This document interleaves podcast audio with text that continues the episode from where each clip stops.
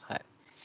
よろしくお願いしまあす。よろしくお願いします。はーい。はいいやー、あのね、久しぶりじゃないですか。久しぶりですね。うーん。いや、もうね、もうこのまま、あのちなみにこれ、いつ、いつぶりだったかなもうね、ほんとね、これじ、この収録自体がね、7月に、もう半年ぶりぐらいなんですよ。あ、7月で僕が前やった時ですよね。あそうそうそう。そうだね、確かにそうだ。で、なんか、この間さ、あの、評価面談の時にさはい、たけしさんにさ、あの、ポッドキャストもうやってないのって言われてさ、はい疲れちゃってさ、ややらざるを得なくなっちゃってさ。うん、竹内さんやってくないんですね。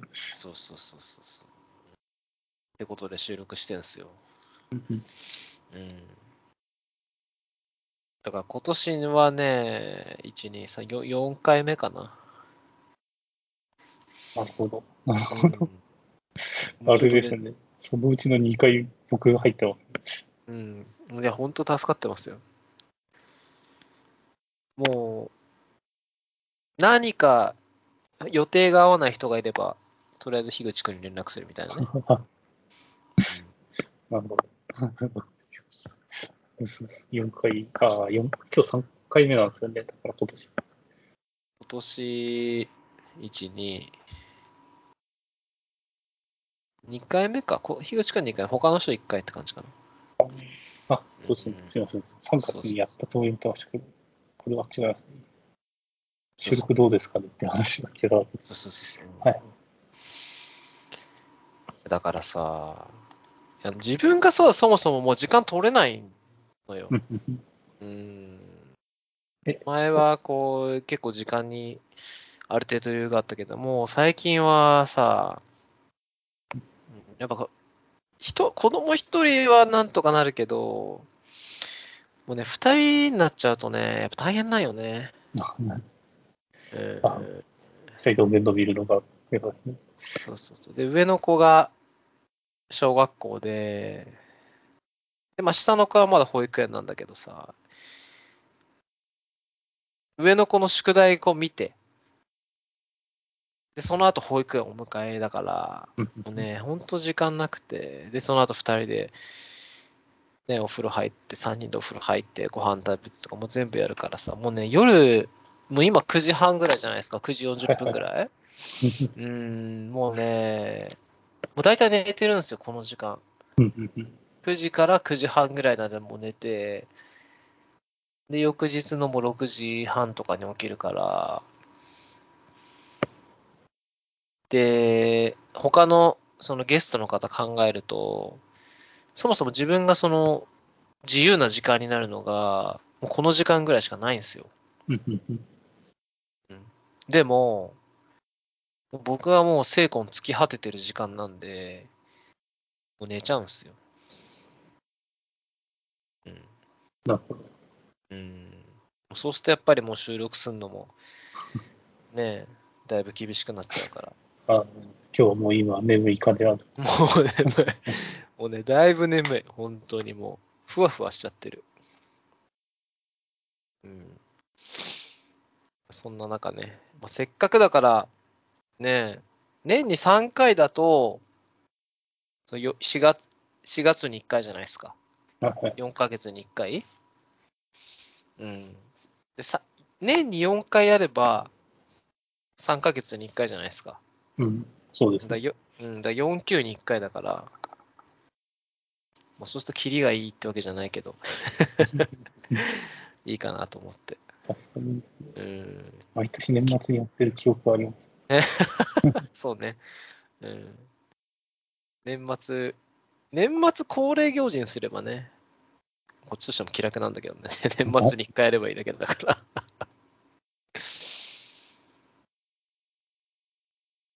最近あんまりこうさ、なんかモチベーションとしてさ、そもそもこのポッドキャスト始めたモチベーションって、はいはい。なんかその、声を録音したい、ボイス、ボイスログというか、今まではそのブログみたいなのでさ、文章、文章を、まあ残すみたいなね、ことをしてたんだけど、それがめんどくさくて、ポッドキャめんスト。どくさかったです。めんどくさいから、うんそうそうそう。なんか文章にするとさ、めんどくさいことってあるじゃん。まあ、ありますね。いろいろ書くとさ、そうそうそう。だからそれをさ、話しちゃえばさ、もう全部楽だからさ、こっちに残しちゃおうかなと思って始めたんだけど、もうそもそも、なんかあんまりこう、話すこともさ、なくなっちゃったみたいな感じになっちゃって、うーん。残すこととかが少なくなってきた。そうそうそうそうそで、だんだん少なくなっちゃって。まあ一応ね、今年4回やって、去年も確かね、3回か4回しかやってないんですよ。うーん、だからまあ年に4回 ?4 級に1回やって、クォーターに1回やれば、まあ、もう自分的には花丸あげたいぐらいかな。うーん。今年は花丸ですね。花丸 花丸ね。うーん。いや、ほんとね、今年はね、どどうでした今年 ?2023 年。今年は。いやー、なんか、まあ、あれですね。うん。コロナ明けたっていうのか、あ明け明けたって言っていいのかわかんないですね。ずっといや、もう開ましたけたでしょ。完全に開けたでしょ。そうですねコロナで閉じこもってなきゃいけないところからうん変わったなっていう一年でした。うん。うん具体的にどんな感じに変わ変わりました？なんか、普通に結構会社に出社する頻度とあかあ、はいはい。うん。ねっていうとか、うん。うん、そうですね。まあ、外に食べに行くのとかもうん。できるようになったりとか。うん。だから、あと、外に行くともう人が多くなりましたよねっていううーん。違いますよね。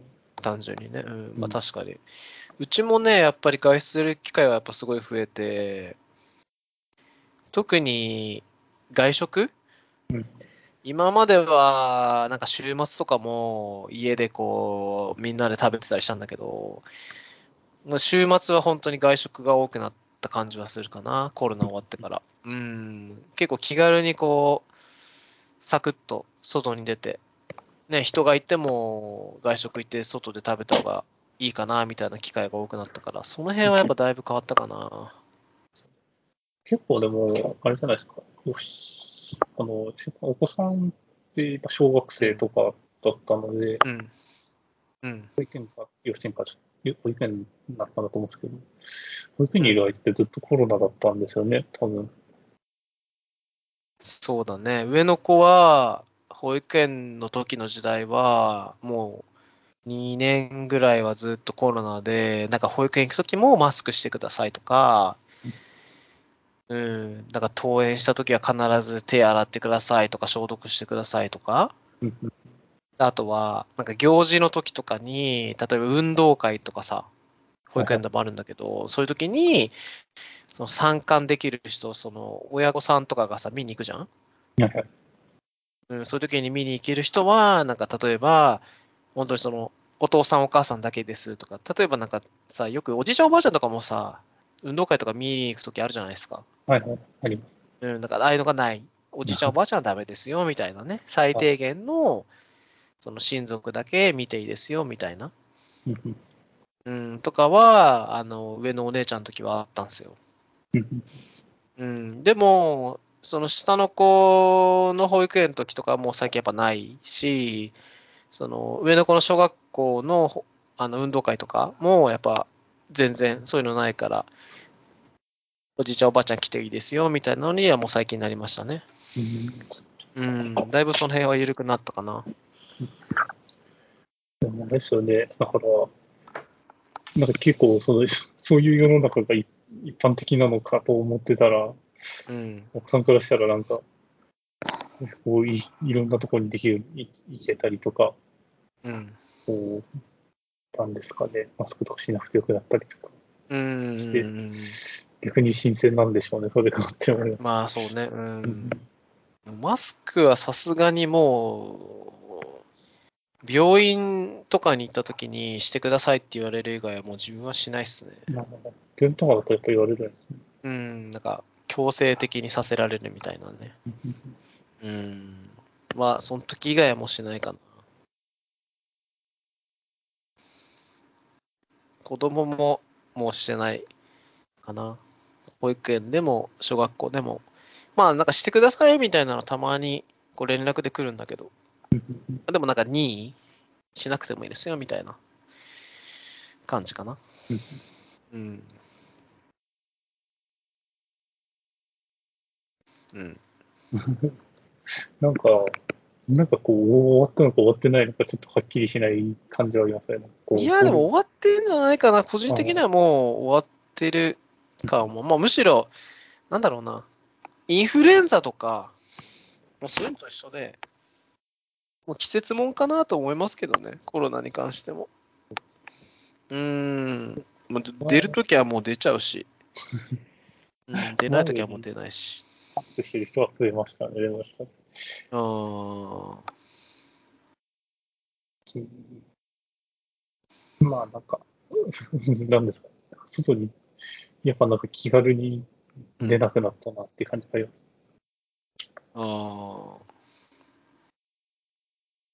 なるほどね。今年、今年？あ、そうですね。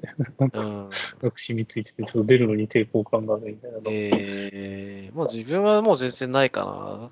全然出ちゃうし、今年は本当にいろいろまあ、さっきの外食もそうだけど、やっぱいろいろ出かけるようになったかな。今までこう家で過ごしたのが、ね、公園とか気軽に行ったりとかもするから、うんもうあんまり気にしないかな。ほとんどむしろ気にしてないかな。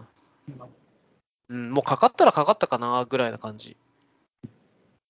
実際、まあ自分かかったからわかるんですけど、コロナかかったからわかるんですけど、うんなんかその、ねえ、いやまあ風邪ってわけじゃない、で確かにすごい辛いのは辛かったんですけど、まあ、別にかかってももう死ぬほどじゃないかなと思ったんで、そうですねんまあ、かかったらかかったかな。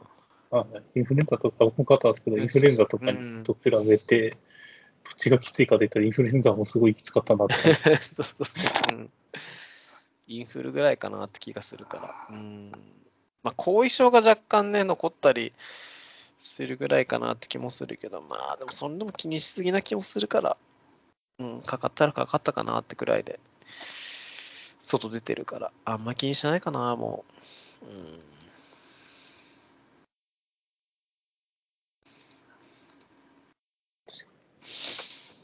でなんか、変わったところ行ったりしました？いや、でも、うーん、まあ、特に変わったとこは行かないかな。まあ、今まで行ってたとこにまた行くようになったぐらいかな。うん。まあ、実家にこう帰るときもさ、今まではこう、なんかちょっとさ、体調悪いといけませんでしたとかさ、ちょっとなんかこう、ね、変な感じだと、子供がこう、ね、咳き込んだりとか、なんか体調悪そうだともう行かないみたいな感じだったけど、まあなんか最近は別にそういうのもあんま気にしないで行ってるかな。うん。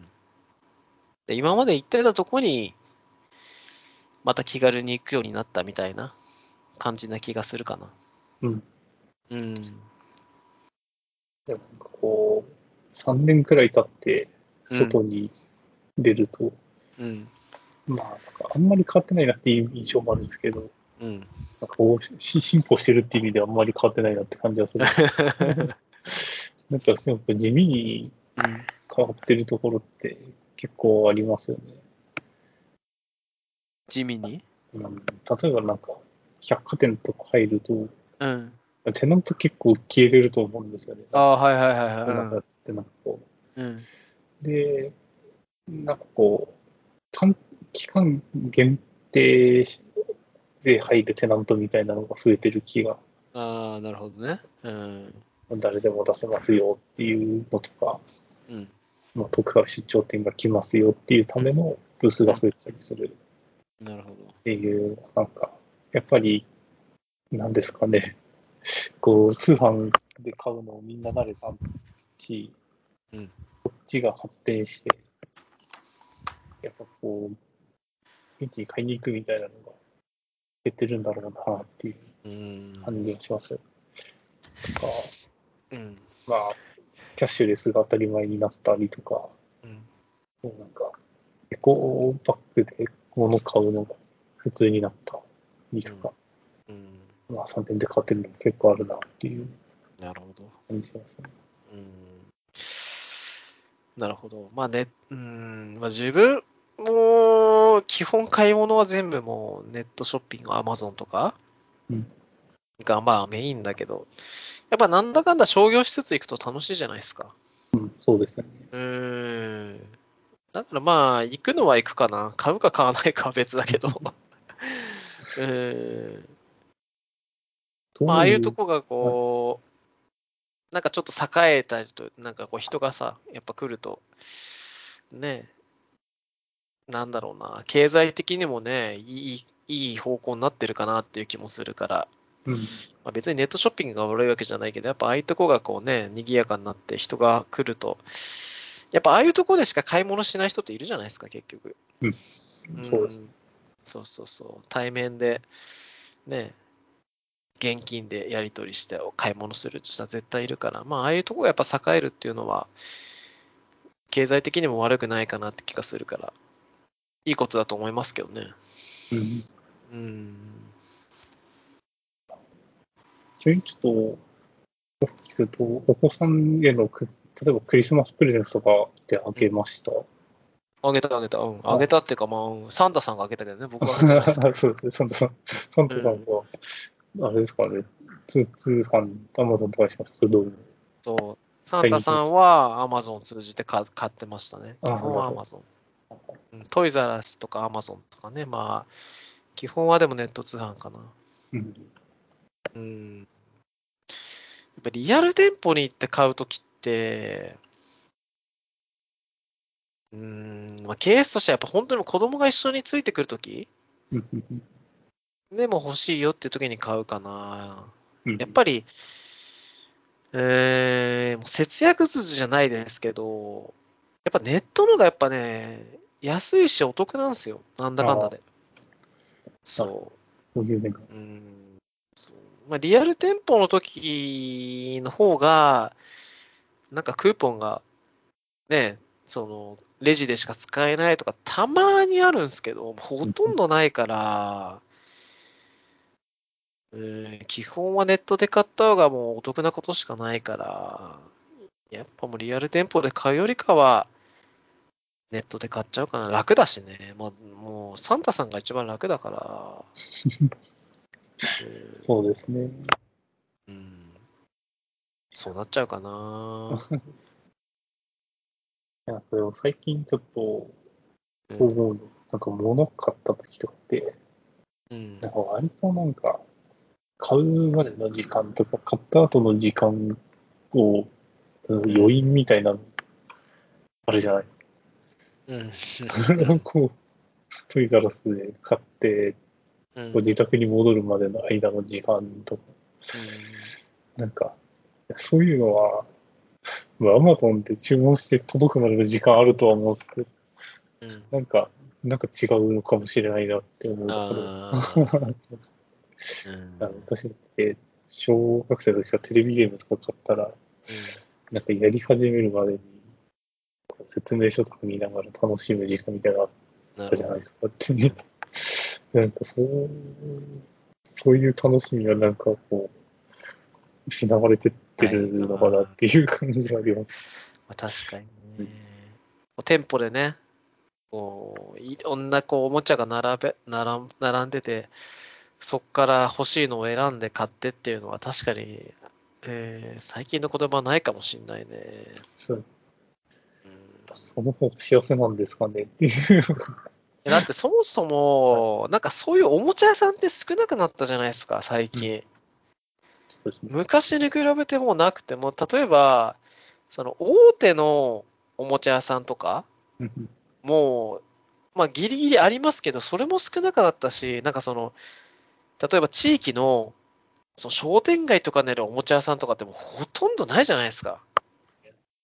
そう。だから、連れて行くにはまあまあ連れて行くとこないんですよ。確 かうーん。そういうのもあるかなと思うかな。まあ、時代っちゃ時代だけどね。昔どこにでもありました。うん。なんかどこも、どこ行ってもなんかこう、おもちゃ屋さんとかね、デパートとか、デパートじゃなくて、スーパーとかに行ってもなんかおもちゃ屋さんってあったじゃないですか。うん、ありましたね。コーナーみたいな。最近はもう全然そういうのないから。たまにこう、なんだろうな、大きいデパートとかに行くと、おもちゃコーナーとかあって、いやそういうとこ行くとやっぱ子供をすごい楽しむんですよね。うんうん。だか逆にまあそういうとこ行くと絶対欲しがるから。うーん、まあ大変っちゃ大変なんだけど。で、まあ子供とし、子供心としてはやっぱそういうね、おもちゃがいっぱい並んでるとことか行く方が絶対楽しいから。うん。うん、まあいいっちゃいいんだけどね。でもまあ買うってなるとね、買う立場からするとやっぱりネットで買った方が安いんだけどなーっていうのは絶対思うかな。有料法おもちゃコーナーがあった方がいいのかうーん。まあね。有料だったら入ん。ないですよね。そうね。うん。まあ子供にこうね、直接選ばしてあげた方が絶対いいから、リアル店舗で見せた方が絶対いいんだけど。うん。なかなかね、めめんどくさいのもあるからね、一定選ばせるっていうのは。はい。なんか今後なんかこう、よくわかんなくなってきては、こうリアルが中心になるのか、うん。なんかネットとかリモートとかが中心になるのかっていうのが、いまいちこう、きりしないというか、まあ、ハイブリッドって言葉で、こう濁らされたんですけど、なんか、どうするのが最適なのかなっていうのが、うーんわかんないですどうだろうね。うーん。うーん。でもね、スーパーマーケットとか残りそうじゃないですか？リアルで。まあそうですね。生活に最低限必要なものってやっぱ残る気がしてて、スーパーマーケットとか、ドラッグストアとか、うん。うん、ああいうのはやっぱり残る気がするんですよ。その、欲しい時にすぐ手に入る状況ってやっぱ人間必ずそういう状況って必要な時があって、まあ、例えば、ね、薬が欲しい時がありあるとか、えー、と料理してる時にすぐ食材が欲しい時とか絶対あるから、そういう状況で、あのー求める時には必ずスーパーマーケットとかドラッグストア絶対必要になるから、そういうのは絶対残る気がするんですよ。だからコンビニとかね。うんうん、それは残る気がする。でも、そうじゃなくて、ある程度ラグがあって OK な時って、ネットで頼んじゃうから、うんそういうやっぱり氷はなくなっちゃう気がするかな。だからさっきのおもちゃとかね。うんうん、リアルタイムですぐ10秒後におもちゃが欲しいケースってほとんどないじゃないですか。ないですね。うん、だからそういうのは残んなくなっちゃうかな。あとは、バーチャルで体験できるもの？リアルのもので物品じゃなくて、もう仮想的に満足できるもの？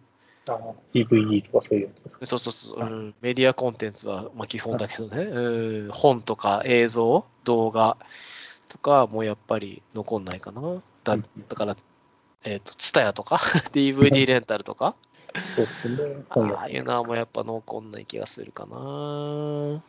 うん。あとは、本屋さんってわりかし残ってますよね。あ、そう、残ってる？なんかまあ、うん僕がなくなると思ってたよりはなくなってないなっていう。ああ、そうなんだ。主要な駅に1、2個ある状態が残ってますね。ああ。なんかうちの近くにあるやつは、なくなってはいないんだけど、その DVD とか CD のレンタルはやめて、なんか全然違う方向の商品売ったりとかしてタイルですか？うん、そうそうそうそう。うん確かに、スタイ結構なくなってると思います。スタヤとかとゲゲオとか。うん。うん、今まではその、ね、まあ、ビデオはもうないけど、DVD のレンタルとかが中心だったけども、ほとんどなくなっちゃってて、DVD とかもあと販売だけ？であとは、なんかもう雑貨売ってたりとか、うん。おもちゃ売ってたりとか、まあそういう感じになっちゃってるかな。うん。中古屋さんがすごい増えてる感じしますよね。中古屋さん、例えば何の中古屋さん？なんでもですね、はなんかハードオフ的なやつとか、ああ、中品の中古とか。うん。まあレンタルショップ的な？そうですね。いや、あのーなんですかね。なんかネットで中古を売りつつ倉庫にするみたいな、ああ。そういう店舗が増えてるのかなって。なるほど。倉庫兼店舗みたいなところが増うえてる。ん。まあ商品だけそこに置いといて、ネットで売るみたいなね。そうです。基本ディスプレイもしてるし、その場でも売るけど、はいはいはい。基本ネットで売るし、どっちかっていうと、売る人が送りつけるんじゃなくて、その場で査定してもらうためにうん。店舗が構えられてるっていううん。のかな。まあでも、うんそういう、そういうのが賢い気がするけどね。基本はネットで来た人には直接売るみたいなね。卸みたいな感じだもんね。うんなるほどね。最近なんですけど、うんなんですかね。なんか物、物が欲しい人ってどのぐらいいるんだろうなって、おおそういうなんかー。うん。うんなんかえ、じゃあそもそも、ちょっと待って。なんか買いました、最近。物買いました。あ、最近ですか？うん。最近、あーなんか買いましたかね。あ、でも、服買いましたね。パジャマとか買いましえ、何？た。あ、パジャマとか買いましたね。ああ、その、あ要するにひ生活に最低限のものを買ったってことね。そうですね。あじゃあ、じゃあ、あ、えっ、と、食品とか、例えばそのい衣服とか、はいはい。生活に必要なものを以外で何か買いました。例えば本当に自分の趣味のものとか、全然生活に必要ない雑貨とか買いました。いやーディスプレイとかですかね。あーディディスプレイか。ああ、それは必要じゃない。それは必要なんじゃない？うん。いや、じゃあもっと言うとさ、その例えば、えっ、と、おもちゃ買いましたとか、はいはそういうのある？いいやー、そのもう相当昔になっちゃいます。うん。でしょ？お手玉買ったりしたとか、そのぐらいです。か買ってないでしょ、だって。はいはいでそうそう服とかは分かるよ。自分も服とかは買うし、そのね、必要最低限なものとか当然買うけど、その生活に必要なね。うん、そういうのは買うけど、もう本当そういうの以外は何も買買ってないっすよ、本当に。そうですよね。いや、なんか、暇つぶししようと思ったら、うん。何でもありますね。そのうん数にできることって。うん。いや、あると思う。うん。ああ、でも全く、あれですね、趣味なことだと。去年、カメラ買いましたね。おうそうです。あの、ちゃんとしたカメラ？ちゃんとしたカメラ？ああ、一ああ眼で。ー、ああ。それはじゃあ趣味で買ったのか？そうです。ああ。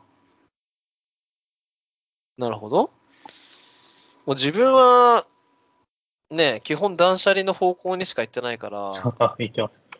うん。樋口くんも断捨離好きじゃん？毎年これ、そうですね。うん。でしょだから、本当ね、自分はもうね、身の回りのもので、まあ、もちろんその、衣服、衣服と、えっ、と、仕事に必要なパソコン関係はいはい。以外は、もう本当全部捨てたんですよ。なんもないですよ、自分の周りのものは。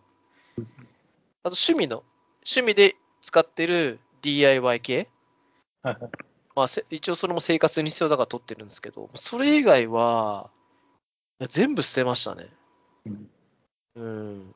例えば、えっと、野球用品とか、あとは趣味ってやつはスノーボードとか、うんうん。あとは必要ない家電とか、昔なんか買って、今も使ってない家電とか、全部捨てたんですよ。うんうん。で、それ以降、何も買ってない。から、やっぱり、もう捨てる方向にしか行ってないんですよね。よ余計なものというか、本当に必要最低限のもの以外何も買ってないですね。うん。なんかそっちの方が、うん今感じるけど、やっぱり楽？うん。あ物持たない方がですよね。そう、うん。持た、持たない方、本当ね、持たない方が楽っていうのが、うん、やってみて、断捨離してみて分かったけど、本当楽なんですよね。うん何も気にしなくていい。うん。管理しなくていいですしね。そう、管理しなくていいから本当楽。少ない方がわかりやすいです。そう。だから、断捨離して感じたのはやっぱ持たない方がいいっていうのを気づいたから、レンタルできるものはもう全部レンタルしてるんですよ。一時的にこう借りたいもの、一時的に欲しいものがあったときに、買うんじゃなくてレンタルする。はいはい。例えば、うち結構その出かけるんですけど、その、ある期間でこう出かけるんですけど、車が必要になったときはもう完全にレンタルするし、あとは、えっと、家電、家電っていうかなんだろうな。いちょっと欲しいときに、なんかレンタルできる家電とかあると、そういうの借りちゃうんですよ。あとはその、冠婚葬祭とかで使う服、礼服とか、うん、ああいうのも全部レンタルしちゃうんですよ。うんそう。あちょっとまあホそう、なんか単品で頼むとやっぱ高い、高いのは高いんだけど、レンタルするときに。でも、結局それ持っちゃうと、なんだかんだその、えっと、なんだっけ、クリーニング代とかかかるじゃないですか、服だったら。そう、スーツ着たら毎回こう、ね、クリーニング出すとかって考えると、一回着て、で借りて、一回着て、何もクリーニング出さないで返す方が、なんか最終的にコスパいいんじゃないかなと思って、もう大体そうしてますね。うんうん。で、家にそうするとスーツがなくなるから、もう家スーツないんですよ。そう持つ必要ないから。めちゃくちゃ楽。で服とかって借りるのいくらぐらいなんですか？一回。うちんとこはね、うちんとこっていうか、まあ自分がやってるとこは大体1回1万円以内ぐらい、9000とか8000ぐらい。うん。なんか服のグレードによって違うんですけど。そんなめったに着るものじゃないですからね。うん。めったに着たくないですよね。そう、うん。まあ、ねえ、うん、一着ぐらいこう礼服持っててもいいかなと思うんだけど、今後ね、その、多分 死ぬ人の方が多いから、今後ね。持っててもまあいいかなと。まあでもそれでもやっぱりね、クリーニング出すのめんどくせえし、ねえ、一回借りて返すとか絶対楽だから、まあ、服も借りた方がいいかなって感じで、今んとこは全部レンタルかな。うん。なんでも最近はレンタルっすね。他になんかレンタルしたものあります？いやー、でもなんだろうな家電、服ぐらいか、まあ車ぐらいかな。それ以外はむしろ、なんか必要なものがないから借りてないかな。なんかレンタルしたいのはあるんですよ。例えばなんか、うん、あの、ルンバとか？ルンルンバとかレンタルしたいですか？そうそう、なんかそのお試し家電したいんですよ。ああ、はいはいはい。うん。で例えば使ってみて、嫌だったら返したいみたいな。そういうのあるから、そういうのやりたいんですけど、ない、ないんですよね。あんまそういうのやってなくて、そう、まあ借りらんないから。基本は本当に必要なものだけ借りてる感じかな。やってみたいのはあるけどできないから、やってないって感じかな。カメラとかはそういうの結構あるんですよね。中レンズがへえ入れるみたいな。サブスクみたいになってるやつもあるっていう。うーん。家電のレンタル面白そうではありますよね。なんかサービスであるんですよね。リでも、そのなんかレンタルっていうか、リースで、2、3ヶ月ぐらいはあの払い出しますよみたいな感じで、それでその後返してくださいみたいな感じなんですよ。だ結局かお金取られちゃうみたいな。だいたいお試し家電って無料でこう1ヶ月ぐらい貸してくれるじゃないですか。そんなのあるんですね。うん、なんかあるのはあるんですよ。1ヶ月ぐらいどうですかみたいなので。で、それで借りて、ダメだったら返して、みたいなのあって。でもなんかリースになると結局その期間お金払わなきゃいけないから、まあだったら買うかな、みたいなね。うん、で買うならまあいらないかな、みたいな感じで買わないかな。あったらあったでね、メンテナンス大変だから、可能な限り買わ買いたくないしね、もう増やしたくないから。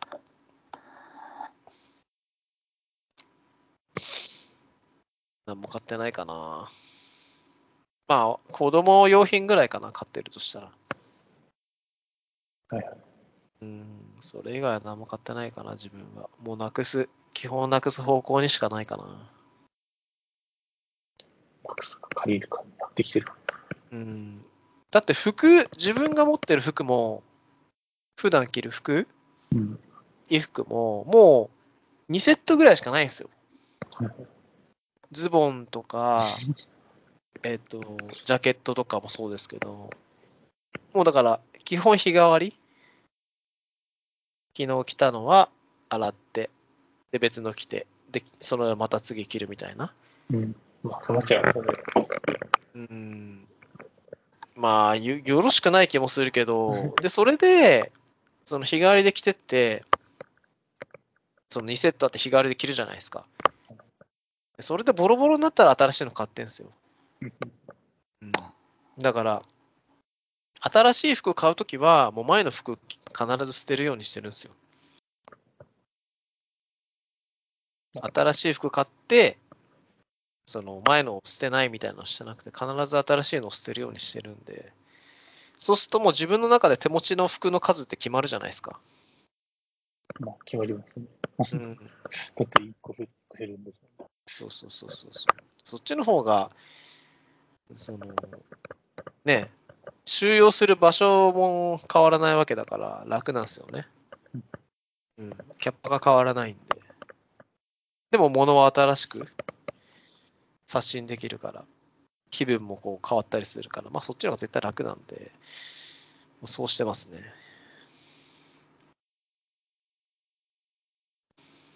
服はもうなんかその何十着とか絶対持たないようにしてるかな。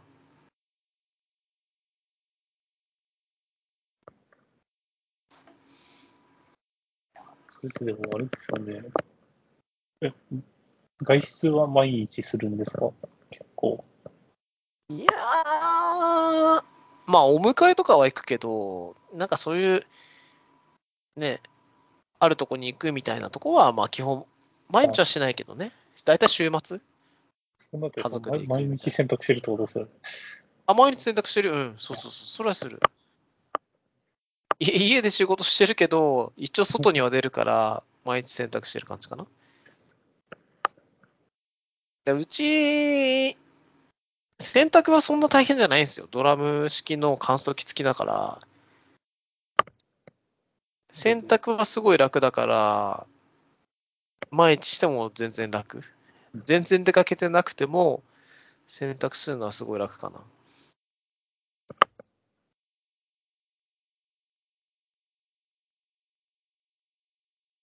何も出かけてなくてもやるかな。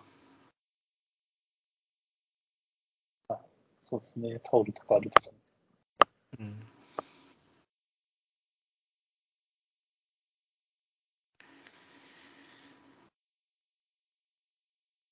若干、洗濯の話題から思い出したんですけど、うん。なんか、最近こう、電気代が高いなって思って、うん割とこう、いろいろ、なんかやるようにしたり、やらないようにしたりして、まあ、節電？そうそうです、ずっと見てるんですけど、うん。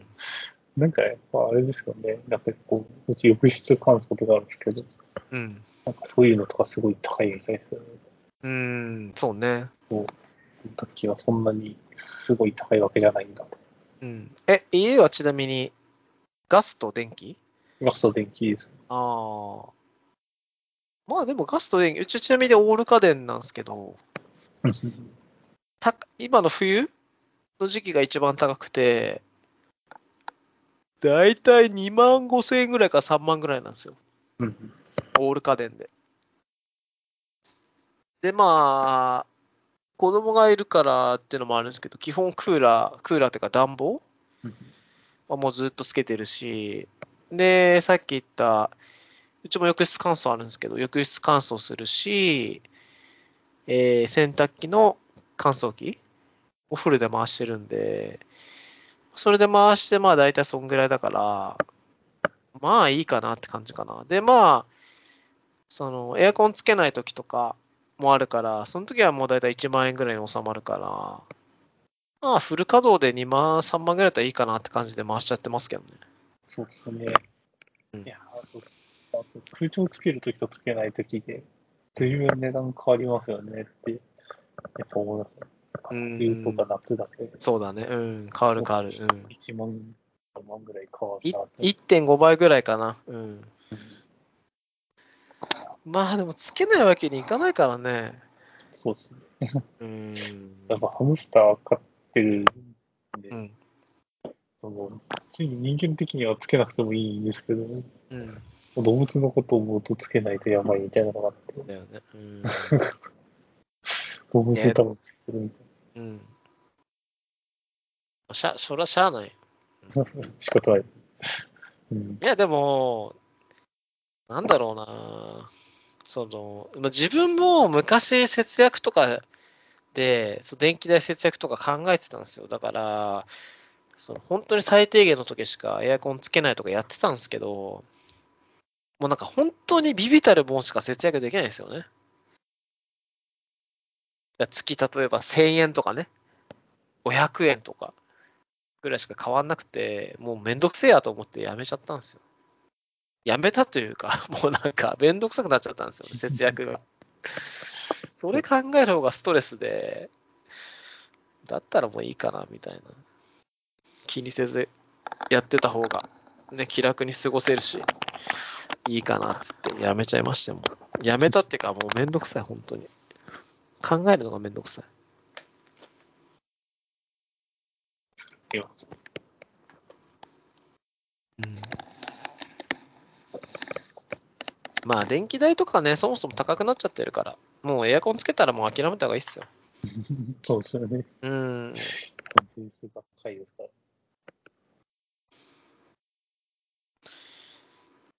はい。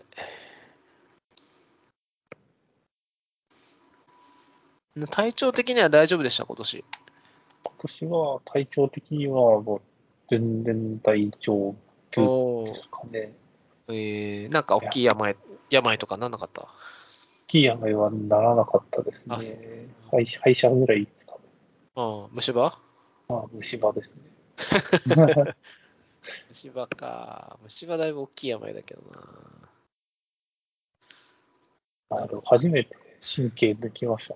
おー神経抜いたんだ。それだいぶだね、それね。そうですね。うん、それだいぶ歯磨いてないね。いや、まあ、もうあれですね。大人になる子供の頃はあんまり磨いてなかったっていうのあ大人になってから割と周りにやってるんですけど、あ、なるほど。やっぱなるな。うん神経抜くの結構辛いもんね、あれね。いや、神経抜くの全然辛くなかっあ、本当。た。痛くもないし、えー、最近は痛くないんだ、じゃあ。あ、ぬ抜いたことあるんですか、うん、なんか自分も一回神経の治療したんですよね。はいはい。もうすんごい辛くて。何回も通って、ようやく治してもらって。うんあれはもうかなり辛かったですね。あの抜く治療なのにと。うん。全然辛くなかったですね。なんかこう。なんかい何回か掃除しなきゃいけないですよね、神経うんのところ。うんうんうん。すごいめんどくさかったですけど、かぶせもああ、何回か通ったんだ。あ、そうそうそう。ああ、うん。けどそうね。全然、なんだろう、痛くないですし、なんか神経抜くっていうと、なんか感覚なくなるのかなと思うじゃないですか。うーん。あるんだよね。あるんだよね。そうそうそうそう。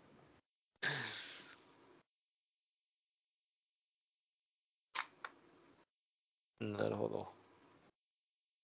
自分は、なんか今年一番体調崩したんですよね。あ、そうなんですか。うん、まあ年もあるんですけどね。はいはいはいやっぱりもう何もしなくてもガタ来ちゃってて、勝手に崩れちゃうのがあって。で今年はね、もう慢性的に多分もうなる気がしてて、もうジンマシンがもう治んないんですよ。あもうずっと、うん、だからもう皮膚科にずーっと通ってて薬飲んでるの。もう去年ぐらいからずーっとそうなってて。であとは、もう今年はね、一番辛かったのは難聴になっちゃったんですよ。あ、あ突耳です。発性、そうそうそうそう。ね朝起きたらはい、急に聞こえなくなっちゃって、で、病院通って、一応まあなんか1週間、2週間ぐらい病院通って、薬もらって、治療して、まあ、一応戻ったのは戻ったんですよ。うんだからそれで良かったんですけど、やっぱりもう、なんかそういうの出てくんだなと。あはい。ながんそう、なんもしてなくても勝手に出てきちゃうんだなっていうのがあって、もう、うーん、今年が一番そういうのあったかな、体調崩したというか、なんか、うん、風邪とかじゃなくて、そういうの以外で体にガタが来てるっていうのを感じたのが一番今年かな。関係ないですけど、僕も25歳から30歳ぐらいの間の5年間ぐらい、うんず、とジンマシン出てたんですよ。あ、そうなの？で、なんか、あれって結局、その、まあ、アレルギーとかじゃなかったら、うん。いろんな薬試して、うん。量増やしたりして、うん。収まっていくかっていうのを様子見るじゃないですうん、そうね。か。そう、なんかすごい大変なんですけど、どれも全然収まらなくて。うん。で結局、なんかコロナになって、うん。その在宅って睡眠時間増えるじゃないですか。はいはいはいはい。そしたら治りましたね。ああ。普通に単純に疲労だったんだな、みたいうな。ん、そうそう、なんか言うよね。自分もなんか診察してもらったときに、その、大体ストレスですねって言われて、うん、自分はストレスって診断されたんですよ。だから、もう、自分が感じてなくても、実はストレスとか感じてて、ジンマシになるケースがあるから、うん、なんか気にしてなくてもなっちゃうからもう仕方ないですよねって言われて。で、まあ一応薬で和らげてくださいっつっても和らげてる感じ。うんだから、樋口君みたいにこう急に睡眠時間増えてストレス減ると、治ったりするケースもあるから、本当突発的なんですよね、ジンマシンは。うんうん、子供もこう急に出たりするから、まあ、ジンマシンそうそうそう、困っちゃう、本当にあれ。あれきついですよね。うん。今も薬飲んでるんですか？もう飲んでいや、ない。もう飲んでない、飲んでなくても大丈夫で、えまあ、たまに、なんですかね、もう去年かぐらいに一回だけちょっと出たことあったんですけど、し市販の塗り薬塗ってれば、ー、ああ、塗り薬か。うんテとか塗ってれば、はいはいはい。うん、結局なんか氷で冷やすのが一番ですよね。そうね、そう。そう、氷が一番強いからね。うん。わかるわ。冷やすのめっちゃ楽になるよね。そうですね。そういや、一時期アイス枕がないと寝れたもんじゃない時ありまああ。めっちゃわかるわ。うん。す。腸の方すごい大変ですね。うーん。まあ大変だけど、まあねね、出ちゃったらしゃあないから。うちはなんか原因とかって言われたりいやー、でもわかんないでしょ、基本は。もう、出たら出たで対処するしかないから。子供のジンマシンはやっぱりもうなんか突発的に出て、突発的に収まるから、もうなんか原因とかの云々じゃないですよね。もう出たらもう頑張るしかないみたいな。うん。そういうもんだ。大体1日で治るんですよね。2日3日とか続かないで、大体もう1日とか、むしろ数時間とかで治るんで、もうそこ耐えればもう終了みたいな。大人のジンマシンってなんかもう何週間も続くんです。何週間も続くともうずっと続くんですよね。そうですね。そう。だからもうちょっと違うかなって気がするかな、子供のジンマシンと。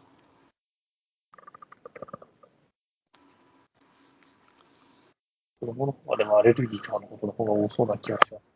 ああ、アレルギーね。うん、確かに。なんか長く続いたらアレルギーかなっていうのがあって、診察してくださいって言われたんだけど、大体長く続かないから、うちはアレルギーじゃないのかな。うん。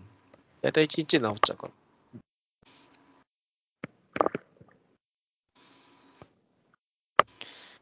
っていうのがあって、まあ今年はやっぱ体調崩したのも、まあ、うん、なんか大きいのは、まあそんぐらいで、なんかその、コロナとか、インフルとかにはまあ基本かかんなかったけど、そういうの以外でまあガタが来てるかな。先生、僕治ったものの方が多かったかもしれないですね。おー、いい、恥ずかしいじゃんで言いたくなかったんですけど、あの、えー、いいじゃん。いん。や、まあ、だっていいくつもう36ぐらい ?35 とか、はいでしょ？うん。まずぎっくり腰きますよ、ぎっくり腰が。やったことないです。あれが来て、もう自分はもう、えもう3回やったかな ?2 回か3回やって。もう本当1回になっちゃうともう癖みたいになっちゃうんで、もう1回な、うん、なったら大変だし、ちゃんと体鍛えてないと、本当に急に来るから。うんうんでもそっからね、いろいろ来るから、大変よ、本当に。体は鍛えてるんですか？いや、えっ、ー、とね、えー散歩はしてる。うん、でもそんぐらい本当に。歩くのって一番いいらしいですよね。なんか、うん。歩くのが一番いいとは聞きますね。うん、うんいや、でも、うん、本当はちゃんちゃんとやった方がいい。マラソンとかね、水泳とか。うんそう自分も運動不足だなと思って、うん、なんか You- YouTube でトレーニングしてる動画とか、あはいはいはいなんかこう、そういう動画系見て、うん。いやー、それ本当気休めにしかなんないと思う。本当ですか？ね。気持ち、それはね、気持ちを和らげる。それは本当に。せ精神トレーニング、それ。うん。心拍数とか見ると、130ぐらいまで上がります。おー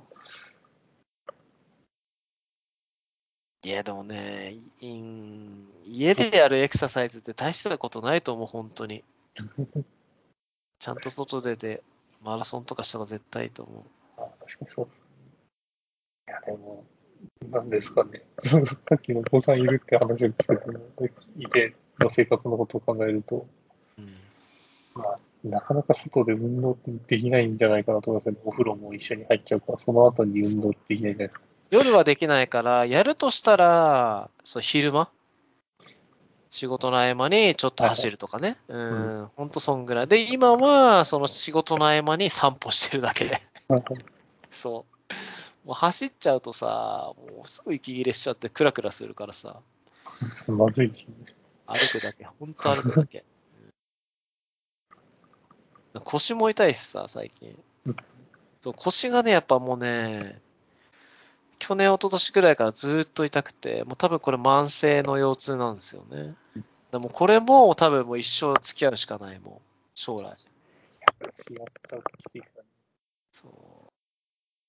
エンジニアとして生き続ける限りはもうこれはもう戦うしかないかなって感じ。ジンマシンと腰痛。椅子とか見直さなきゃいけない。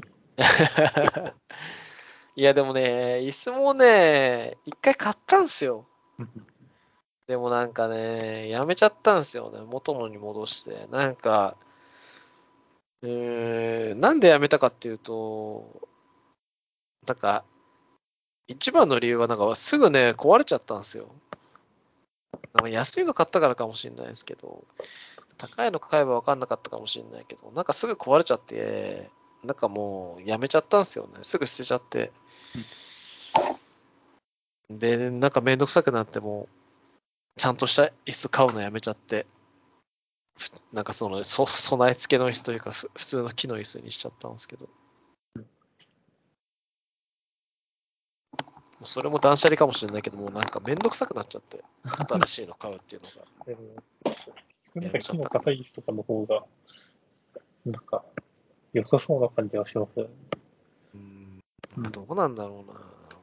まあ本当にそれで、例えばそのね、もっといい椅子買って、エルゴノミクス系のさ、本当にこう考えられた椅子買ってさ、それで腰痛治るとかだったら、まあ確かに買うけど、なんかもうそういう問題じゃないかなって気もするから。うんもうちょっと、まあそれを考えるのはもうちょい先でいいかな。それよりもやっぱ生活習慣考える方が先かなって気がするから。うんうん、ちゃんと運動して、ね、毎日、その、お酒飲まないようにするとか、もうそういうのを考えるのが先かなって気がするから。うん。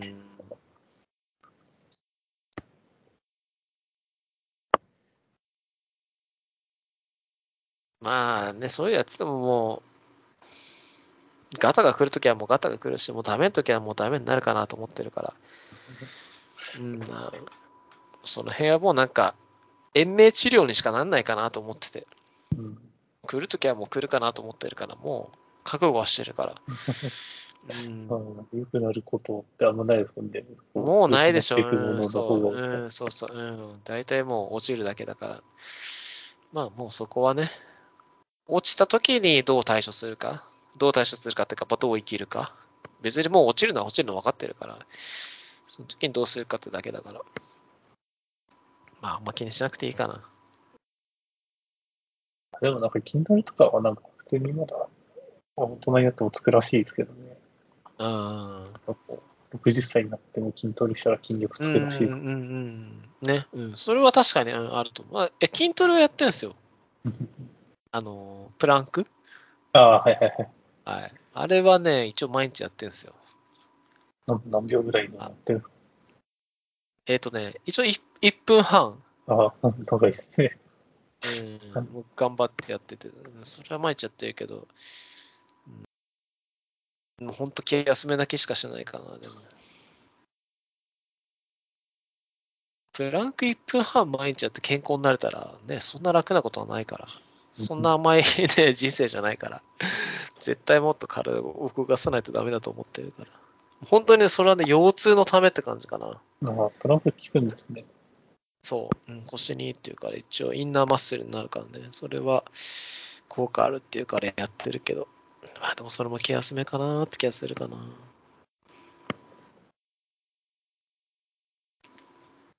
まあギリギリね、まだ大丈夫だ。もうでもだから来年、来年で39でもうその次40、ほぼ40だからさ、もう人生半分終わって、で、折り返して、だから、もうあとは落ちるだけだからね。こっからどうなるか。うん、だから、なんか例えば、糖尿病とかさ、もう内臓系？うん、もう急に来るだろうから、そうなったらどうすっかなって感じかな。うん。何が多いですね。いや、急に来るからね。一応まだ今はね、元気で指が動いてるから、コードもかけてるけど、もうそれができなくなっちゃうとね、もう仕事できなくなっちゃうから、それだけなんないようにしないとダメかな。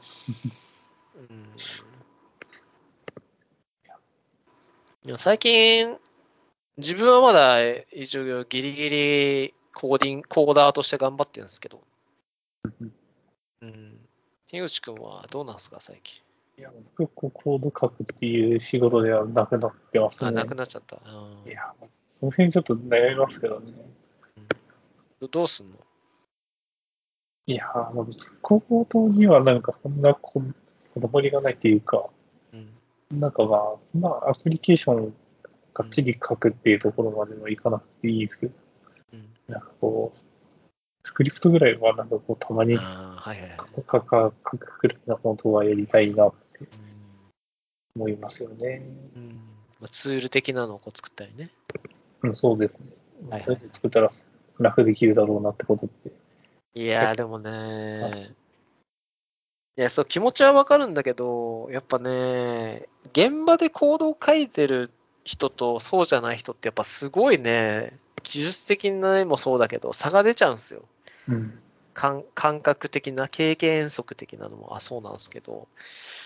だからね、やっぱり現場でコードをその直接書くっていうアプリケーション、その自分たちが持っているプロダクトのコードを書くっていうのがなくなっちゃうと、なんかもう、全然感覚鈍っちゃうかなって気するんですよね。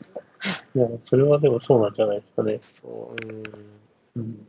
だからまあ自分はもう本当に必死で若い子についてってますよ、本当に。あの、あのエネルギーを本当吸い取るぐらいな感じで若い子についてって。シャツの方がエネルギーない感じがするね。そん。なイメージわからないですけど。うんなんかもう、一回、コードからもし離れたら、自分の仕事でね、一回そのコードから離れる仕事をしたら、もう戻れない気がするんですよ。ああ、そう。で、それが怖くて、離れらんないんですよね、コーダーから。もう、なんとしても、その、今って大体、その、ハハーフクォーターでやってるじゃないですか、うちって。はいうん、上、上下でこうやってて、ファーストとセカンドでハーフでやって、やってる感じで、その時にもういかに、こう、行動を書かせてもらうかっていう ああの説得というかアピールをしてるんで、もうそういう仕事になんとか使わせてくださいっていうのを言ってるんですよ。うん。だから、それがなくなった時にどうなるかっていうのが心配なんですよね。うん。なんとかやらしてほしい。おじいちゃん、おじいちゃんでもできるね、コーダーを やらしてほしい。なんとかね、今よ40だから、まあ50歳、うん50ぐらいまでできてればまあいいかな。50以降ちょっとできる自信ないかな。えーついていけない気がする。さすがに若い人に。迷惑かけちゃう気がするからね。でも、そういうところってコード書いてる人ってまあいますよね、と。いやいや、いるのは全然いるよ。うん。だって、ねえ、年上、年上とかも全然上だったら松本さんとかさ、全然まだ書いてるだろうしさ、ああいう人とかは。うん。全然、うんだって、リーナストパーズだって全然書いてるでしょ、Linux のさ、開発者だったから、全然まだまだね、上の人は書いてるだろうけどさ、やっぱ、なんだろうな、逆三角形じゃないけどさ、どんどんどんどん狭まっていく世界でしょ？年齢が高くなるにつれて少なくなるような世界うんじゃない？うん。だかそうならまあ、んなんですかね。なんかそこが結構疑問ですけどね。うーん。なんでそうなってるんだ。いや、だから、うん、いや、いや、だから自分感じるけど、本当にね、なんかな、なんだろう。なんか情熱もそうなんだけど、情熱はあるんだけど、ついていけなくなっちゃうんですよ。気持ちとか。気持ちと体がついていけなくなっちゃう。その、自分で一人でやってるプロダクトだったら全然いいんですけど、周りにその人がいて、チームで動いてるときって、その、いろんな人が入ってくるから、それにこう合わせる必要があるじゃないですか。はいはいはい。うん。で、それがやっぱね、合わせらんなくなっちゃう。スピード感。うん。若い人のスピードとか、若い人のそのモダンな技術うんについていけなくなっちゃうから、もうそうなったらちょっときついかなって気がする。まあ、ね。うん。いや、頑張ってね、その、ついてこうとはするんだけど、やっぱりスピード感みたいなの全然違っちゃうから、迷惑になっちゃうからね、そうすると。うん。妨害になっちゃうから、それやっぱ避けたいから。妨害ですよって言われたらもう引退かなって気がする。ねうん。あれですかね。そのココパイロット使った開発とか、ああ、はい AI 系。いとか、そういう系があるんですかね。そうね、うん。最悪そっちに頼ればいいかな。だからえでも、そう結構それ使いこなすみたいなのまたあるんでしょうねと。いや、あるだろうね。うん。結局 AI が変えたコードだから自分が分かってないからね。自分がそこを理解してるのが大事だと思うから。EMAX でコパイロットまだ使えないからね。それがまあ、まだちょっと自分にはきついかな。使うのを続けた方がいいのかなとは思いますけどね。うん。いや、続けた方がいい。ソフトウェアの世界にいる時点では、もう、僕はもうコードから逃げた時点でもう、なんだろうな、引退かなと思ってるんで、可能な限り、まだ、ね、自分がまだ考えられるレベルだったら、一応コードの世界にはいたいから、どんな、どんなコード書くにしても、うん、頑張ってコードは書き続けようかなって気がするから。まだついていける。まだギリギリついていけてる。うん、来年、再来年、40過ぎてから、まあどうなるかなって感じかな。そうですね。うーん。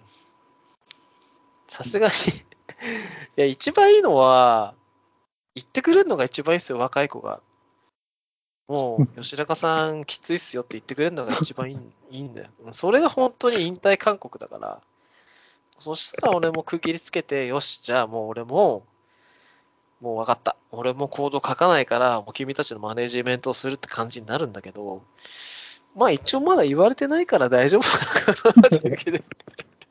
ねえ、MR プルリコ送ってるけど、もしかしたら若い子はそのプルリコを見ても、吉高さん、このコードは限界ですよって、もしかしたら思ってるかもしれないけどね。うーん。いや、でもなんか、僕はなんか、周りの人見て思うのは、なんかこう、年齢いくとエンジニアを引退しようとしてる人って多いと思うんですけど、ああ、そうなんだ。へえ。いや、多いとは思います。うん、なんかね、若い人にかなわなくなってきてるっていうのをああ、言う人多いんですけど、うんうんなんか割と、なんか全然そんなことないのにそう思い込んでる人は多いなって思います。あまだいけるよね、みたいな、元気でいけるよね、みたいなね。そうですね。うん、そうよね。そういや、でもなんかそういう人の気持ちはわかるかな、葛藤というか。うんうん、難しいんだよね。だって、ね、じじいになってまでコード書いてると若い子に迷惑かけちゃいそうじゃん。そうですね。なんか先入観あります。そうそう、そういう葛藤があるから、だったら離脱した方がいいかなって気持ちはわかるかな。どっちかっていうと、じゃあ、なんか多分、品川さんがこう、今まで経験したこととか思い返すと、そうだと思うんですけど、うん。こう、コード書いてるおじいちゃんに困らされたことって多分あんまないと思うんですよ。うん、うん書かない人に困らされたことってあると思うんですよねっていうのはあーあなるほどね。はいはいはいはい。思うんですかね、何やるにしても、コードを書きながらやった方がいいのかなと思います。うん、そうだね。うん。まあ、うん。まあ、とんでもないコード書く人はちょっと困っちゃうけど、まあ、いるか、いるから、まあ、そういう人は困っちゃうけど、うん。でもやっぱり、なんかコード書いてる人の方が、その頑張ってる感じは自分は感じるから、説得力あるんですよね。作りましたよって、その人は言ってるわけだから、実際物がね、上がってきて、こう自分にこう示してるわけだから、そういう方が自分は説得力受けるから、そういう人の方がなんか信頼はできるかな気がする。うん、どんな行動であってもね、もちろん変な行動書く人もいるけど、まあ、それでも書いてきてくれるっていう、そのね、思いがあるから、それは確かに嬉しい気もするから、まあそういう意味ではやっぱ書いてる人の方が、うん、自分は嬉し嬉しいというか、まあ、ありがたいというか、説得力あるかな。そう何も書かないでね、うん、ガミガミ言ってくる人よりかは、そもそも作作ってね、やってくれた方が全然自分は嬉しいから。うん、まあ、それがね、50歳にもなってそういう感じだったらちょっと困っちゃうかもしれないけど、若い人からしたら。なんでまだお前はご その年になって、お前はまだ行動書いてんだとかって言われちゃうと、まあ、それはまあ、それで納得なんだけど、まあまあ、でもね、自分はまだ書いてくれる人の方が信頼はできるから、うんうん、か自分もそういう意味で書こうかなって気がするかな。絶対いいと思う。うんなかなかなんか、作らないで、ガミガミ言う人にならないようにするっていうのは結構難しいことなのかなと思う、逆に。ね、大変だよね。でもそういう人も大変だよね。言わざるを得ない立場の人とかいるからね。まあ、そうですね。うーん。いや、まあ気持ちはわかるよ。そうです。いや、作ってる人のこともわからないといけないんじゃないかなとは思うんですけどね。うんそうすると、結局やっぱ作らないといけないのかなそうだね。気が思うしそうそうそう。ガミガミ一番、一番説得力あるのは、もう作るのが一番説得力あるからね、どんな行動であっても、作りましたよっていう方が説得力はあるから、まあ、それはそうなんだけどね。うんうんガミガミ言う人のことを分かるには、ガミガミ言う立場もちょっと経験しないとそうだね。いけないのかなと。うん。まあ両方できるのがいいんでしょうねって。そうだね。うん、そう、両方できるのが一番いい。うんそうすると体力がなくなりますよね。うん難しいね。まあ、なってるような気はしますけど。いや、どうだろうな。まあ自分はまあ書いて説得させるタイプだから、あんまり書かないでどうこうとはあんま言わないけどな。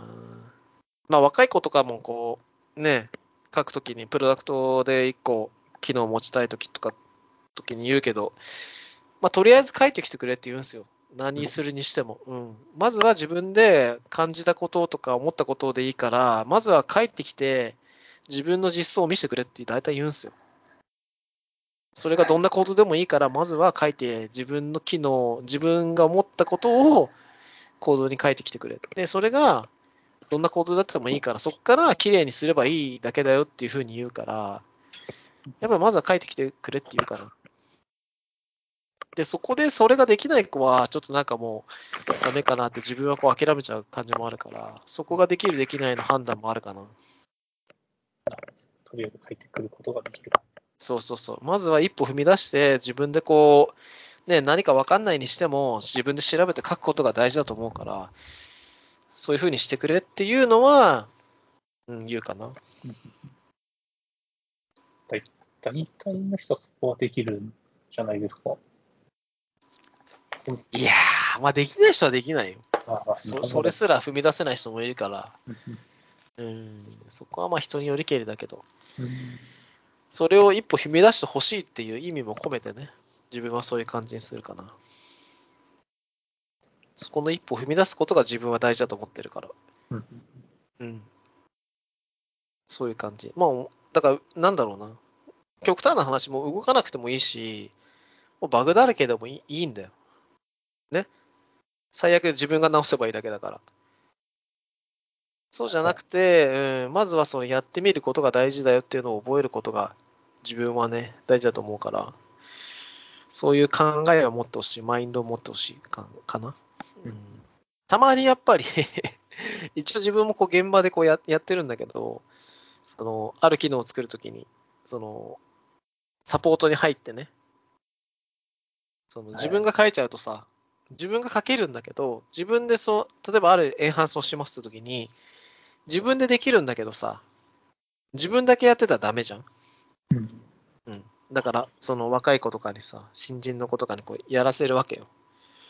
その時に、大体自分がこう設計してるからさ、思いを持ってるから、こういう風に作った方がいいっていうのは大体思いを持ってるから、それをこう、ね、伝えて、こういう風に作る、作ろうと思ってます。で、じゃあこれを実際に実装するときにどうすればいいですかっていうのを考えてみてくださいと。コードにするときにどうすどういうふうに書けばいいかっていうのを自分で考えてみてください。で、それを実際に書いてきてください。書いてみてくださいっていうのはやっぱ伝えるんですよ。うん。だから自分は書かないで、書くのはあくまでも他の人に書かして。そうするとまあ、ね、なんだろう、その人のためにもなるというか、レベルアップにもなるからさ、いいかなと思って、基本的にはそういうふうな感じにしてるかな。で、まあそこで、その一歩踏み出せる子と一歩踏み出せない子がやっぱりいて、その時に対応変わるかな。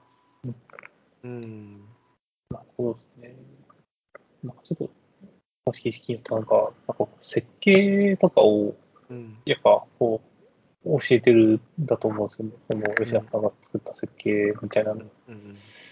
それって、こう、チーム内に浸透というか、うん。その合意を得てくるときって、うん。どうするのがいいと思います？いやー、まあ難しいね、でもねな難しいっていうのは、その、設計ができる人ってやっぱコードの内容大体知ってるんですよ。で、設計してる段階でもう実装も終わってんすよ。えーどう書けばいいかと分かってると。そう、だから、それを行動を知らない人に説得させるってすごい難しくて、うん。自分はもう正直行動知らない人に説得させようときはないんですよ。そういうの説明するときに。もう知ってる人にだけ理解してもらって、で、知ってる人にレビューしてもらえればいいかなと思ってる感じ。なんで、えっ、と、そういう意味でも、その行動を知ってる人が自分以外にもし知れ渡るように、自分以外の人が書くような努力をしそもそもしておいて、で、自分と同じぐらいのレベルで、そのプロダクトの行動を知っている人に対して設計を説明すれば、その人たちからの指摘が絶対出てくるから、うんそもそもそういう地盤固めが大事。全然知らない人に対して設計の説明しても、何にも返ってこないんですよ、基本的には。うん、だから、それは意味なくて、そうじゃなくて、そもそも、プロダクトのそういうコアの部分を知ってる人に対して、設計の説明をしたりとかする方が意味があるから、そもそもそれで、その、じゃあ、全然知らない人に対して、そもそもそういう説明をするときにどうすればいいかっていうと、それも難しいんだけど、自分、えーどうするかな？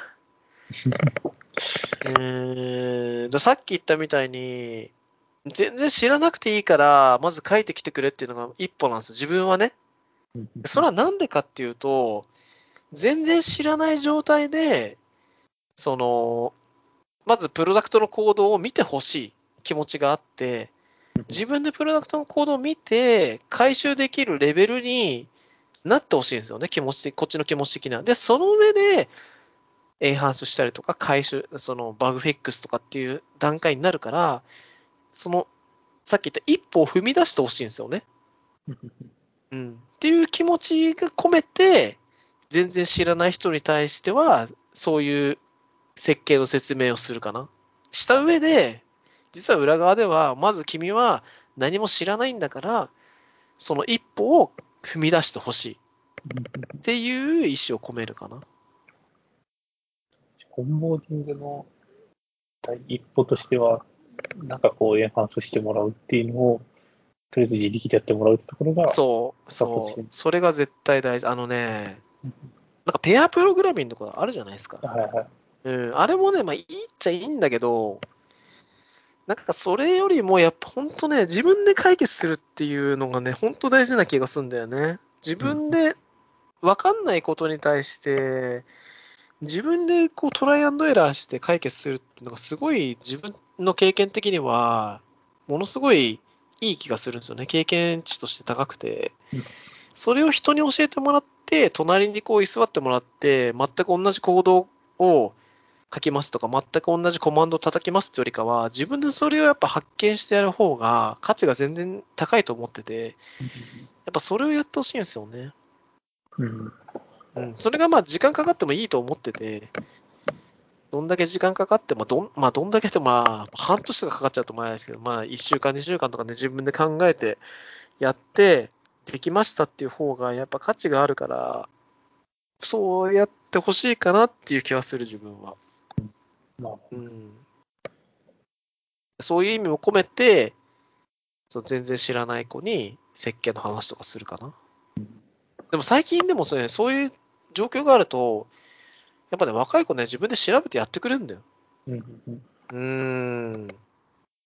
全然教えてないけど、なんかね、自分でやってみましたみたいなの多くて、やっぱ最近の子はね、よくできてる、本当に。よくできてるから、すごい立派。びっくりする。うーん、いや、本当に。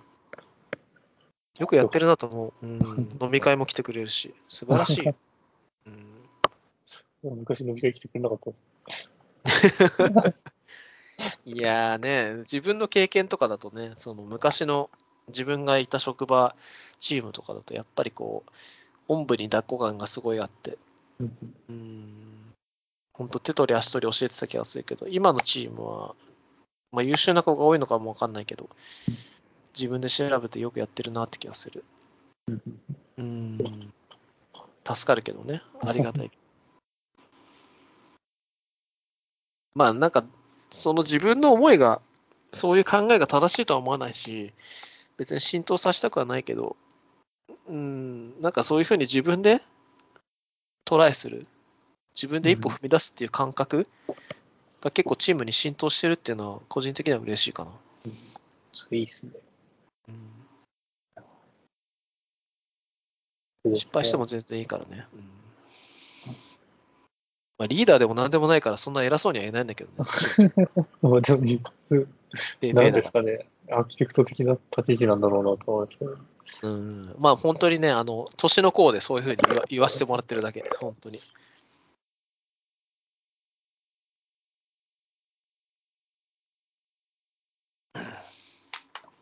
例えばうん、作ってるアプリあるじゃないですか。うん。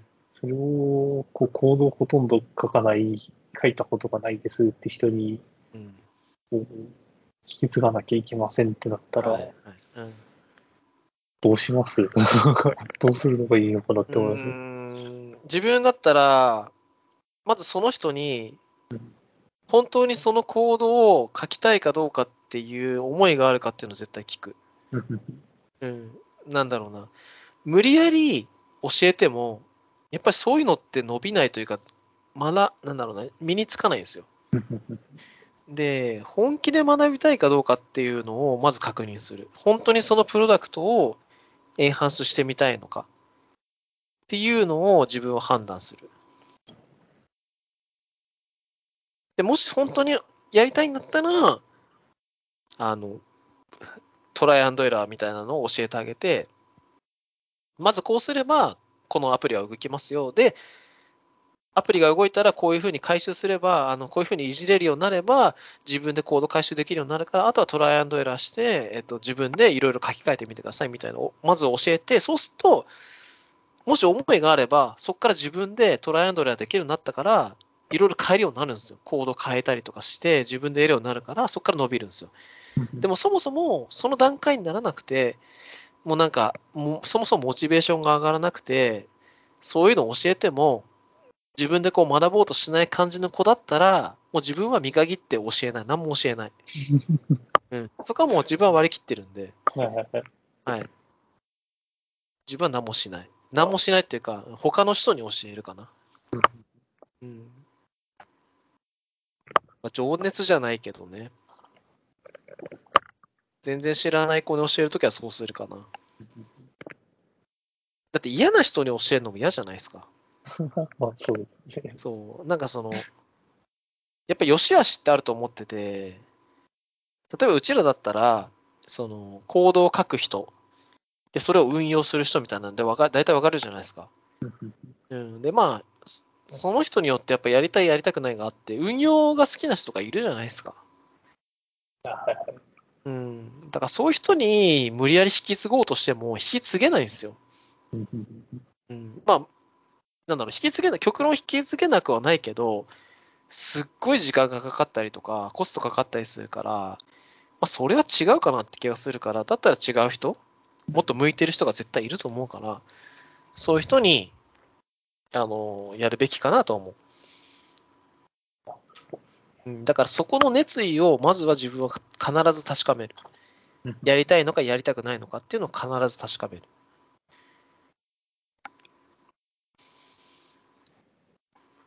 やりたくないなら別にやらなくていいですよって感じ。やりたいならじゃあ一緒にやろうよっつって教える。で、しかも教えるのも全部は絶対教えなくて、全部教えても絶対わかんないから、むしろ全部教えても、その、わかんないじゃないですか、初めの方。だから初めの本当にトライアンドエラーできる部分だけ教えて、そこができるようになれば、自分でコードを回収して、プリントデバッグとかできるようになるから、そういうのができるようになると、コードって回収できるようになるから、そこの一歩を教えて、あとは自分で踏み出してくださいって感じかな。うん、それができないともうどうしようもないから、さすがにそこは教えてあげるから、うん、ビルドするコード、ビルドするコマンドとか、それはもう一緒に教えてあげて、こうするとアプリケーションが動けますよ。で、アプリケーションが動けば、手元にあるコードを回収して、アプリを動かして、自分でこうプリントデバッグとか、いろいろコード回収できるようになるから、そしたらいろいろやっていきましょうっていうのをまず教える。そうするとまあ勝手に伸びるからね。うん、そうですね。逆に言うと、まあ、あれですよね、僕マネージャーのなので、立場からすると、うん。なんだろう、回収したいって思えるものだっていうのをうん。ちゃんと説明するのが大事なのかもしれない。ああ。そうだね。うん。素晴らしいものなんですよとか、なるほどね。これ直すことってすごいいいことなんですよ。なるほど、なるほほど、なるほど。うん。ど。説明した方がいいですね。せ洗脳、洗脳しないとダメってことね。そうですね。言い方変えるとそうです。なるほどね。いかにそういう、違う自分自身でもそういう部分あるじゃないですか。なんかこの仕事ちょっとやる気出ないなって思うやつとかって、なんかどこかに面白さを見つけてから取り組もうかなってあるじゃないですか。はいはいはい。うん。まあよくわかんないけど、他の人より早く対応したら面白いかとか、うん。いろいろあると思うんですけど、そういう気持ちを共有するそうだね。うん。いやいやいや、大事だと思う、大事だと思う。うん。でもなんか、まあ、ちょっと僕個人的にちょっと引き継ぎドキュメントみたいな、設計ドキュメントとかって、どの程度書くべきなのかなみたいな悩みあったんですけど、いやどっちかというとそういう意味だと、これがいかに素晴らしいものかドキュメントを作った方が、まあ、やる気は出るし、パフォーマンス高いのかもしれない。そうね、それが、それがあった上でね、その人が食いつけば教えられるからね。そうですね。うん、そんな気がするかな。うん。まあ、人にもよるのかな。その教える側の人うんが、もう熱意持ってずっと教える人とかもいるから、うん、自分は結構そうじゃなくて、もうみか、なんだろうな、1-0じゃないけど、やる気がある人とやる気がない人？でも完全に対応分かれちゃうから。うんまあ、それがいいのか悪いのかはまあ分かんないけど、まあ、あんま良くはない気もするけど、うん、それで完全に教え、教えないというかね、教える人、教えない子分かれちゃうから。うん。自分はあんまりその教えることに対して、その学校の先生みたいな立場になるのが、あんま自分はその好きじゃないというか、あんま正しくないと思ってるから、自分はその立場になる人間じゃないと思ってるから、うん、そう苦手だし、自分も。あんまりややらないように、やらないようにしてるけどね。どうしてもって時にはまあやるけど。その時にやっぱそういう感じになっちゃうかな、自分は。うん、苦手、苦手というかね、うん、なんか同調してくれる人じゃないけど、やっぱやる気がある子には教える気がするんだけど、やる気がない子ってやっぱり、あんまりこう自分もこう教える感じにならないんですよね。まあ、そういうのが得意なわけではないっていうことなのかもしれない。吉うん永さん。そうそうそう。まあ得意な人じゃなくているのかって言ったら、うん逆にそのやる気がある人と一緒に育てていくの得意なのかもしれない。や やる気がある子を育てるのってめっちゃ楽だからね。うん、それが一番かもしれないけど、いや、でも、それも、まあ、難しいと思いますよ。なんか、多分やる気がある人で、その思い受け止められない人だったら、うんやる気なくなっちゃいますからね。ああ、まあそうね。うん、そうだね。うんそうね。してもらえないんだと。理解してもらえないようになっちゃう。うん。理解してくれそうな姿勢だけでも、持ってない。いけないんだろうなと。そうね。まあ、うん。まあ、むず、むず、うん、なんとも言えないね。自分もあんまそういう立場になななるとか避けてきたから、なんとも言えないけど。うん、難しい。本当教育関係はね、本当難しい。いや、でも、まあいわゆる部長かエースかみたいな話だと。うん、そういや、ね。エースとして背中見せた方がいいタイプなんじゃないかなとは思いますけどね。これだって仕事やるものなんだ。うんまあ、それが一番楽だけどね。そうですね。いや、で、他の人が吉中さんみたいに。い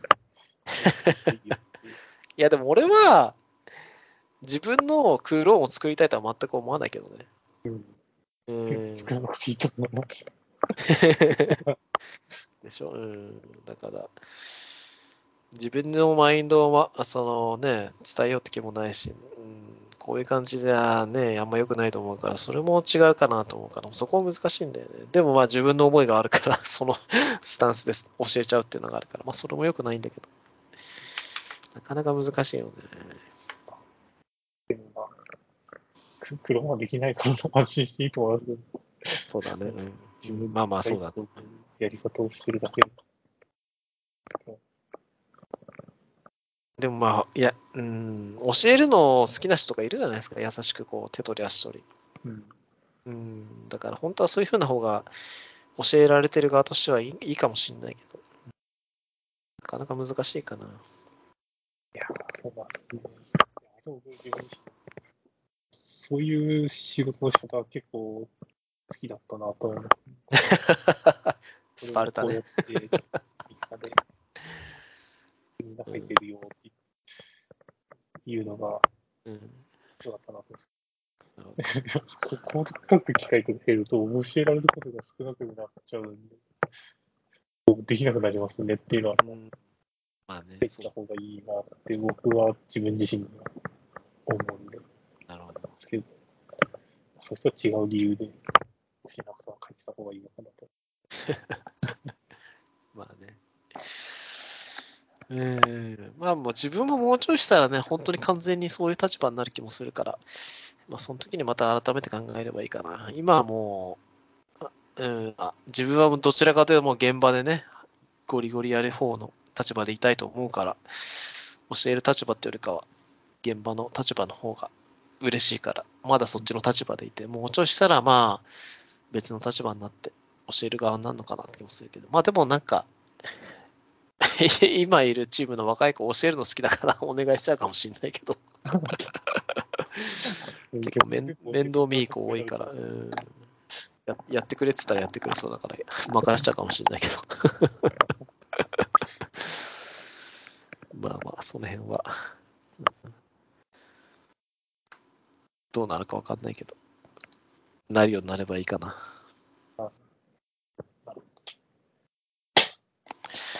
はい、もうちょっと眠いんで終わりですか？はい、終わりですね。うそうです。ありがとうございます。はい。じゃあまたね、あの、今年はどうだろう？のもう飲み行けないかな？ああ、12月中ってことですね。うーん。ま年明けかな？だって、だって、あれ、いつ飲んだっけ？いつでしたっけ？あれ、去年だっけ？一昨年か。去年、だと思います。ああじゃあ1年ぶりか、飲むとしたら。魚が大量に出てきた記憶が。あそうそう。まあ、またね、機会があったら行きましょう。えーいつか。うん、ああ、去年の12月ですね。ああ、じゃあちょうど1年前か。うんうんじゃあ1年に1回か。そう、うん。そうそうそう。まあいいでしょう。はい。じゃあ、良いお年を。終わりです。はい。ありがとうございました。はいはい、ありがとうどうも。ございました。はい。